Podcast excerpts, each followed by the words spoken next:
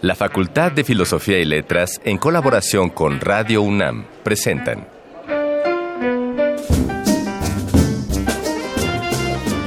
Lecturas de pasillo y debates de jardinera. Pensamientos de biblioteca y encuentros de ludoteca. Cátedras extraordinarias fuera del aula.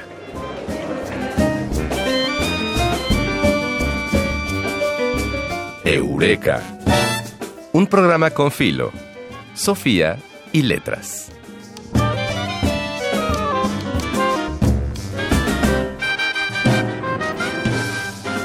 Letras y docencia. A pesar de la distinción de su naturaleza, son dos vocaciones que más de un escritor ha desarrollado simultáneamente. Como si la docencia reavivara constantemente su conocimiento, como si la práctica cotidiana ayudara a cuestionar los preceptos aprendidos, como si la academia fuera el espacio natural donde los adeptos de las letras pueden indagar sobre sus temas de interés. Dejaremos que la enseñanza, si te parece Ignacio, y la literatura conecten las distintas secciones que compondrán esta emisión. Nosotros somos Ana Mari Gomis e Ignacio Escárcega. y esto es Eureka, un programa con filo, Sofía y letras. Como un homenaje póstumo al escritor Sergio Pitol, indagaremos en el Arcón Mascarones para escuchar de su propia voz un fragmento del texto Nocturno de Bujara. Y para volver sobre los pasos de la docencia y la escritura, platicaremos con alguien extraordinario, con el poeta, editor, ensayista y traductor David Huerta. Esto será en la sección 3 de 10. Y como cada lunes en Voces de Alameda se nos informará sobre algunas actividades culturales a realizarse esta semana en la Facultad de Filosofía y Letras y en el anexo Adolfo Sánchez Vázquez. Y en la maravillosa sección de Yo solo sé, el filósofo Alberto Constante nos contará una anécdota muy divertida de cuando en Francia le dio de paraguasos nada menos que Simón de Beauvoir. Con el deseo de que este programa sea de tu agrado, iniciamos con otra emisión de Eureka, un programa con filo, Sofía y letras.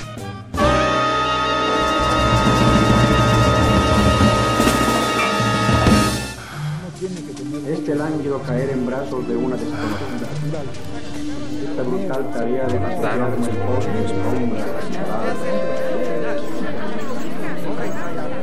Las palabras que edificaron nuestro presente.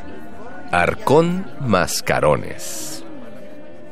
El pasado 12 de abril, las letras mexicanas se cubrieron de luto con la noticia de la muerte del escritor, diplomático, editor y traductor Sergio Pitol, quien quise muchísimo. Tu amigo, Mi amigo del alma. Quien demostró gran carácter y entereza cuando su escritura lo llevó por el sinuoso camino de la Defensoría de los Derechos Humanos en nuestro país. En su propia voz, que a mí me mueve muchas cosas porque Sergio ya no podía hablar, escucharemos uno de sus grandes cuentos, Nocturno de Bujara, en el cual pone de manifiesto las características fantásticas usadas en su narrativa.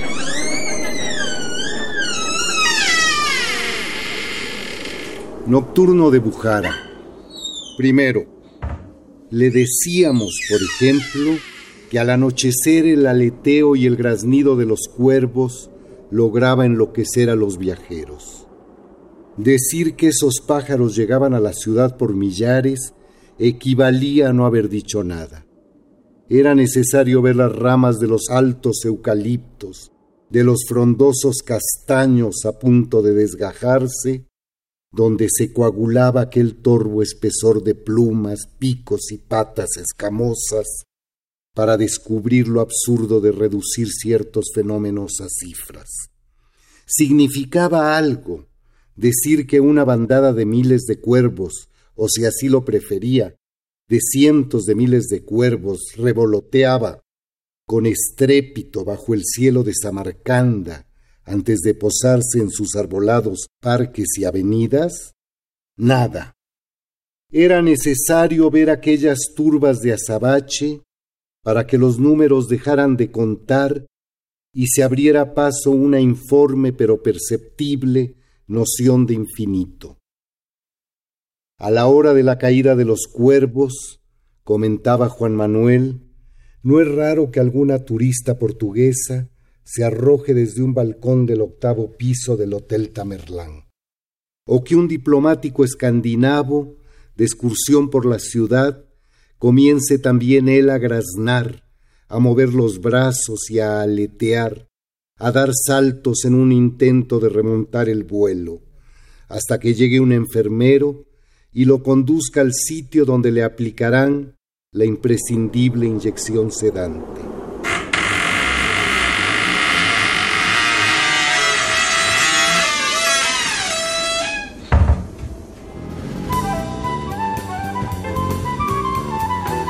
No siempre se dice todo lo que se sabe, pero este sí es el lugar. 3 de 10. Bueno, y estamos muy contentos y de manteles largos porque nos acompaña esta tarde David Huerta. Fíjate que lo conozco desde hace 150 años, pero resulta que David Huerta es un grandísimo poeta es quizá el poeta más importante en lengua española, como él mismo acaba de decirlo sobre otro gran poeta, Francisco Segovia, pero David Huerta es un prodigio. Es el escritor de un libro extraordinario que verdaderamente abrió el curso de algo que será muy difícil repetir para la poesía mexicana, pero ahí está, abierto ese sendero y ese libro se titula Incurable. Hijo de don Efraín Huerta, otro grandísimo poeta mexicano, David es Premio Nacional de Letras de Ciencias y Artes en la rama de Lingüística y Literatura. Muchísimos premios. Desde muy joven le han otorgado uno tras otro premios a, su poesía. Y fíjate que últimamente, bueno, le otorgaron el premio Universidad Nacional por su trabajo extraordinario en la difusión y en la cultura. Así es que te damos la más cordial y emocionada bienvenida, querido Davo. Muchas gracias, Ana Mari, muchas gracias, Ignacio. Qué bueno que mencionaste el premio Universidad Nacional, porque es el premio que más gusto me ha dado que me otorguen. Fue una gentileza, una maravilla, una generosa equivocación del rector Graue y de quienes lo hayan asesorado en la, en la decisión de, este premio, pero me hizo inmensamente feliz.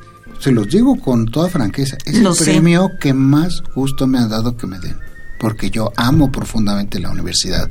Soy universitario y más todavía un ameño un ameño. Ah, ese me gusta mucho. O Puma, si quieren ustedes decirlo. Te podrías perfectamente poner aquella legendaria camiseta que dice hecho en CU. Hecho en CU, hecho en, en, la prepa 5 también. Y finalmente también, bueno, uno es, un amigo mío decía, ¿de dónde eres tú? No importa dónde hayas nacido, tú eres de donde hiciste el bachillerato. En ese sentido yo soy de Cuapa, sí, de la prepa 5 pero también soy hecho en CEU, ¿cómo no? Y eres profesor en CEU, es profesor en la Facultad de Filosofía y Letras. Sí. Y, y además dictas clases muy bien hechas, muy pensadas, muy trabajadas, muy estudiadas sobre literatura española y poesía española, ¿no es así? Aunque eres un conocedor prodigioso de la literatura inglesa y norteamericana. Mira, yo doy clases en la facultad desde hace 8, 9 años. Es decir, que no soy de los maestros veteranos, porque ocurre que no tengo título universitario. Y en la facultad, por fortuna, hay en las leyes de la facultad una cláusula que creo recordar se llama dispensa de título. Ah, de modo que si uno documenta suficientemente, tener muchos años de mover el abanico, ¿verdad? De publicar libros, de hacer traducciones, todo eso que dijiste, todas las corcholatas que uno tiene, que no incluyen el título universitario. Entonces dicen, está bien, te vamos a dar una cátedra pequeñita, pero que tienes que dar lo mejor que puedas. Y yo así lo he, tratado de hacerlo. Todos los martes, allí en el anexo Sánchez Vázquez, paso a saludar a Ana Mari y me voy con los muchachos de de mi grupo de poesía en lengua española. Así se, Así llama, se llama la cátedra. la, clase se llama así, es una clase de asignatura más o menos de quinto, sexto semestre. Está pensada en esa forma y eh, pues estoy muy contento. Es- eh, toda mi semana está en alguna forma dirigida a ese martes. También doy clases en la Universidad Autónoma de la Ciudad de México, que es una universidad joven y que es en alguna forma mi universidad de base, pero mi clase universitaria en el Sánchez Vázquez, en el anexo, digo, lo repito, me hace inmensamente feliz. De Lo disfrutas, disfrutas ir ahí, estar ahí. Sí, mira, yo creo que vale mucho la pena. Creo que es una de las cosas que vale la pena de veras en, en la vida. Dar clases, estar en contacto con los muchachos, a veces lo desesperan a uno. Una- un día me acusaron de idealizarlos, a los muchachos. ¿Cómo, cómo? Y, les di- y le contesté a ese compañero, le dije, lo que pasa es que no conoce a mis alumnos, son buenos y puros. Claro los estaba idealizando, por supuesto. A veces me desesperan al extremo de que, bueno, no sé qué extremo, me dan ganas de darles de coscorrones, pero en general me hacen muy feliz. Algunos que han avanzado en la vida, por así decirlo, y que ahora ya tienen maestrías y doctorados, se han convertido por una curiosa paradoja del flujo del tiempo y de la vida misma en mis jóvenes maestros. Es decir, yo les llamo para pedirles este, algunos de ellos aclaraciones de orden filológico, histórico o gramatical o sintáctico, ¿no? Oye, fulano de tal, este, o fulana, pues algunas compañeras que también han destacado mucho en la carrera académica, aclárame esto, ayúdame, explícame tal, tal o cual asunto. Mira, simplemente pienso que incurable es para trabajarlo en el postdoctorado, en, en el doctorado. Es un libro tan rico, tan especial, tan selvático en términos de dificultad y de, y de fascinación, de maravilla del lenguaje, que si no tienes los créditos, está sobregirado en créditos. No, bueno. Entra perfecto en lo que decías de la dispensa, ¿no? Ahora escuchando estas, Sí. estas flores que te arroja Ana Mari, pues está increíble. Sí, David, ¿no? de aquí puede empezar una campaña para llevar a Ana María al Senado de la República, ¿no? La senadora Gomis tiene la palabra. Me parece muy bien. Entonces, en este- cultura, ¿eh? Te- ah, te les quiero decir una cosa que tiene que ver con este libro que mencionas, Incurable. El año pasado, en el 2017, cumplió 30 años. Se publicó en 1987 y Marcelo Uribe, el editor de ERA, Sí, sí. lo ha dicho un par de veces que es un libro que les da mucho gusto en ERA porque no, no sale del catálogo. Es un libro longevo. Para ser un libro de poesía, ha estado mucho tiempo en el catálogo y se ha vendido muy despacito, pero constantemente. Como la gran poesía, ¿no? Desgraciadamente no todo mundo se sienta y lee poesía. Yo creo que podría destruir muchas vidas la lectura de poesía. Tienes razón. ¿Verdad? Bueno, siempre ha sido un asunto de minorías, eh, la- lo que llamamos la poesía culta. Pero hay otras formas. Durante algunos años, cada cierto tiempo, iba al centro de la ciudad a buscar en las librerías de viejo o en los vendedores que vendían sus libros en la calle, en, la- en las banquetas, esos libros que se llaman Álbum de Oro del Declamador o Libro de Oro de la Poesía Mexicana ¿De o? Tesoro de Poesías Líricas. Sí, porque eso es lo que la gente lee. La gente en el sentido de la mayoría Sí. de las personas que habitan en Sí. este país, Sí, digamos. tesoros del declamador universal. eh, Exactamente, tú sí, conoces, sí, sí. todos los hemos visto esos libros. Y yo tenía una colección más o menos grande, pago una parte de mis estanterías en, de mi biblioteca doméstica y siempre las consultaba porque decía, esto es lo que está leyendo la gente en este momento. No sé si están leyendo a José Gorostiza o a José Juan Tablada o a Ramón López Velarde o a Rosario Castellanos, Pero, esto sí. esto sí lo están sí, leyendo. sí, y sí, sí. siempre he tenido, he tratado de limpiarme de ese prejuicio ante esa poesía, ¿no? Porque tú le hablas a la gente de algunos poemas y, y de inmediato, en automático, te dicen, eso no vale, eso es basura. Y no, es, no sé si eso es verdad.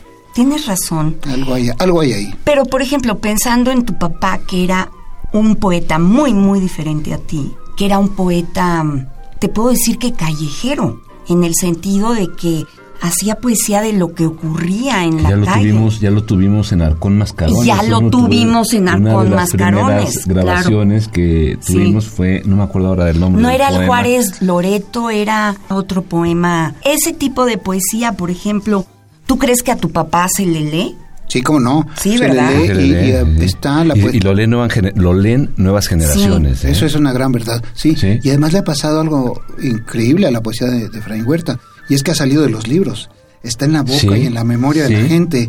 Es decir, el destino de la poesía puede no ser necesariamente libresco, como decía Marcelo Uribe de mi libro, que es longevo como libro, pero a veces sale de los libros, la poesía, y la gente la dice, la recuerda, la repite, la, la comenta en, de viva voz, en voz alta.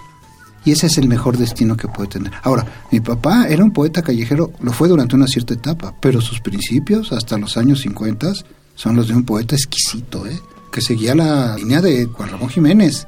Ese es el conflicto de mi padre, que es un conflicto muy fecundo, porque le da le da una gran energía, ¿no? Entre la escuela de Juan Ramón Jiménez, la poesía pura, que viene del simbolismo, del simbolismo. Que hasta desde la imagen, ¿no? Juan Ramón Jiménez, que siempre estaba como muy paquín con... la, imagen pura en, poesía es una cosa admirable, no es nada fácil escribir ese tipo de, poesía. Y la poesía impura de Pablo Neruda.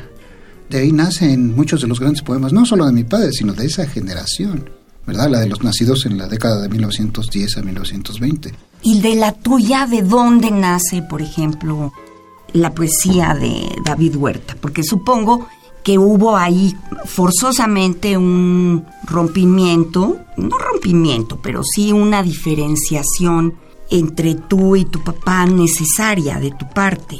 Sí. En tanto que ibas a ser poeta también. Sí, sí, claro, hay un conflicto ahí entre las figuras tutelares o paternas, ¿sí? Claro. Este, o magisteriales que no siempre coinciden con la paternidad biológica, como en mi caso, lo cual era un problema que, bueno, en términos literarios era el mismo que en cualquier otro caso. ¿no?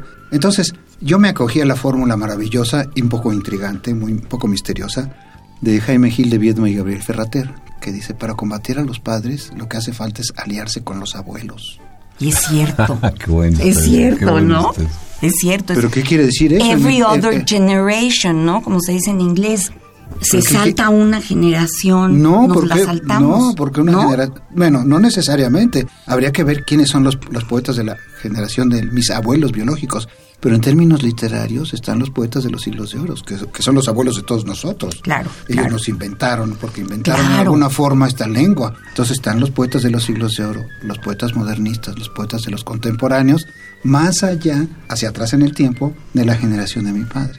Pero desde luego la fórmula es paradójica porque la generación de mi padre también mantuvo un diálogo muy fecundo, sí, a veces polémico, con esas mismas generaciones, con los poetas de los siglos de oro. Por ejemplo, vuelvo al, asunto de, que mi padre era un poeta callejero, Ana María.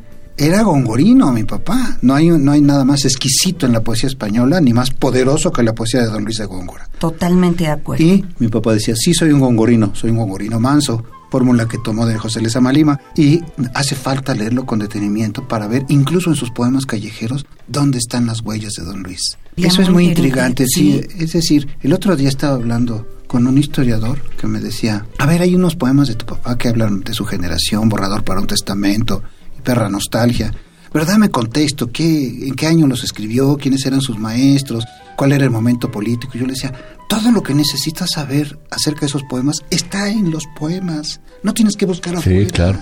Es una premisa clave para el análisis literario. Es decir, la obra contiene lo que necesita para su análisis. O como digo yo, suena a una perogrullada o a una gansada, digo yo, el objeto principal de los estudios literarios es el texto literario. Y tú me dice, pero claro, pero no de eso que dice, se cae de obvio. Sí. se cae de obvio. Pero ese mismo que me acusó de ser un obvio, de decir una, una tontería de que se caía de eso, de obvia, es el que en menos de 10 minutos me está hablando del contexto, de la biografía del ah, autor, de la educación que tuvo esa generación, nada que tenga que ver directamente con el texto. Totalmente. Y lo que digo yo es, es el principal objeto de los, de los estudios literarios, el texto literario. No el único, pero es el principal. Está en el centro de nuestros estudios literarios. Así es.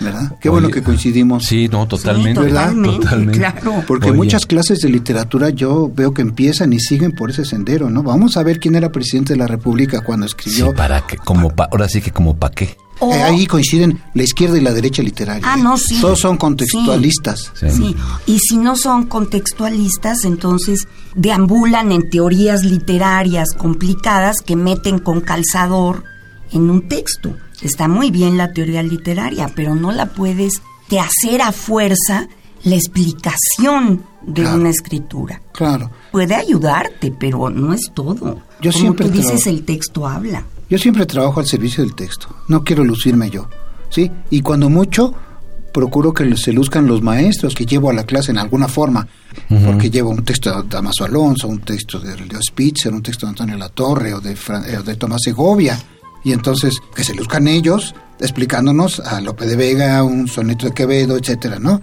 Y me parece que así hay que trabajar, porque si no, la, la sobreteoría, la- el exceso, la saturación de teoría nos destruye. Nos destruye. Y nos aleja del propio texto. Completamente, sí. Oye, David, pues qué gusto que nos hayas acompañado. Para Ana Mari, para mí es un, pues sí, ya lo dijo ella, con, con creces es un honor, pero además porque reconocemos que el campo de la creación artística, por supuesto que está en la naturaleza misma y en los pasillos de la facultad, entonces es muy grato que, que estés aquí.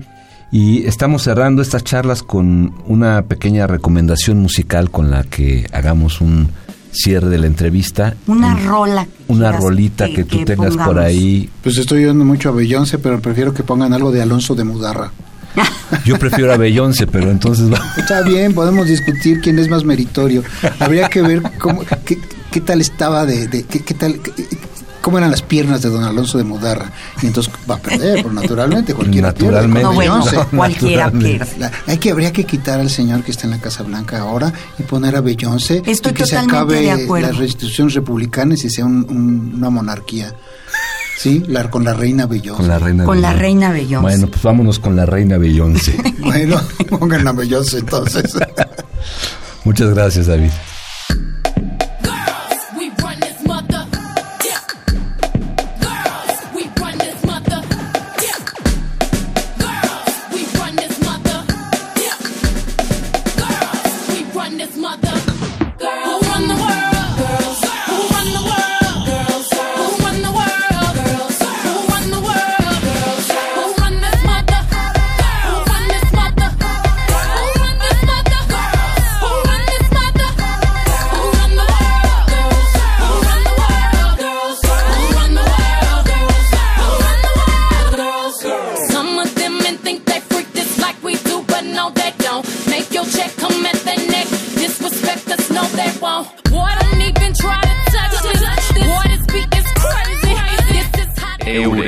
Un programa con Filo, Sofía y Letras.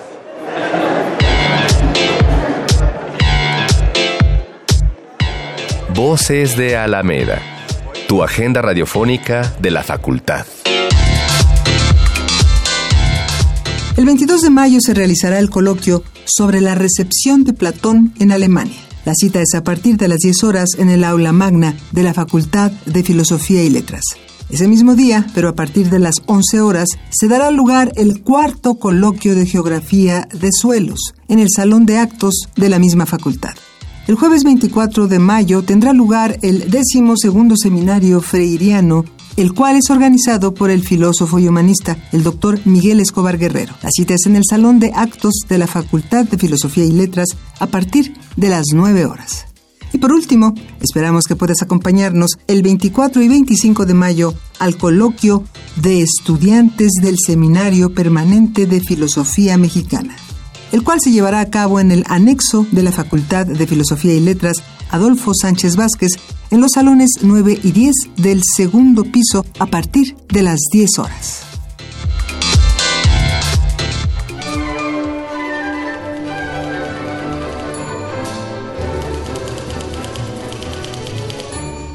Hay cosas que no está de más saber. Yo solo sé. Bueno, y pues ahora Alberto Constante nos contará de una ocasión en que fue atendido a paraguasos por nada menos que Simón de Beauvoir. Sí. A ver cómo estuvo Alberto. ¿Cómo estuvo? Pues bueno, yo, yo había ido a, a París porque estaba tomando algunos cursos en París 8, ¿no? Me acuerdo que un día iba en Boulevard Gaspel y iba caminando y de pronto veo a un señor y digo, me parece conocido, ¿no? Estaba ahí en, en un lugar donde vendían periódicos y todo eso. Entonces de pronto dije, es, es Sartre. Y entonces, claro, me acerco temblando de emoción. Digo, Sartre había sido para mí un ícono. ¿sí?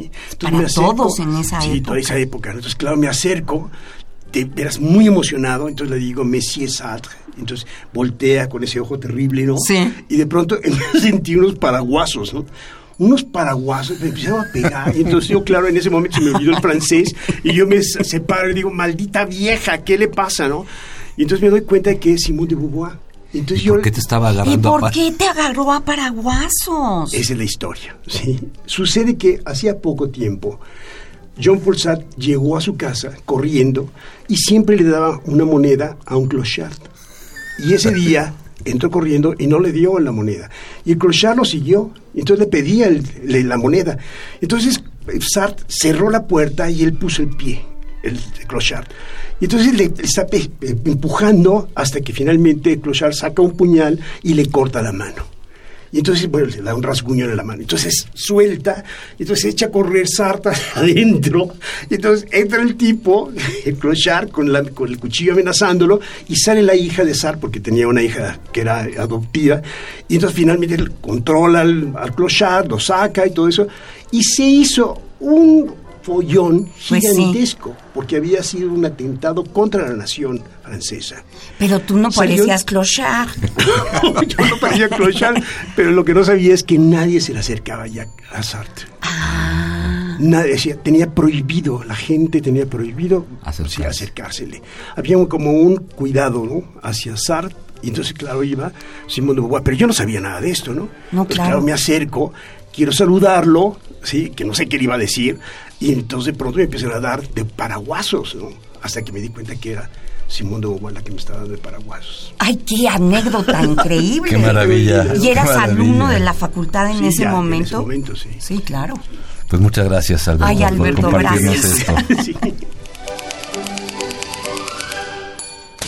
Hemos escrito en tus oídos un poco de nuestro conocimiento y por ello fue inevitable que aprendiéramos un tantito más de vuelta gracias a tu preferencia. Recuerda que puedes formar parte de este programa. Si tienes una anécdota interesante relacionada con la Facultad de Filosofía y Letras, escríbenos a arroba filos-unam y en YouTube como Cartelera Cultural Facultad de Filosofía y Letras para que nos cuentes tu historia en una próxima emisión. Agradecemos también al equipo de producción de Eureka. La investigación estuvo a cargo de Dayanara Nogués y Miguel Castillo. El guion de Mario Conde. Asistente de producción Carmen Sumaya. Operación técnica El joven Puget. Y la producción de la extraordinaria Silvia Cruz Jiménez. El último grano de arena cae y con él nuestro tiempo ha concluido. Ana Mari se despiden a nombre de todo el equipo.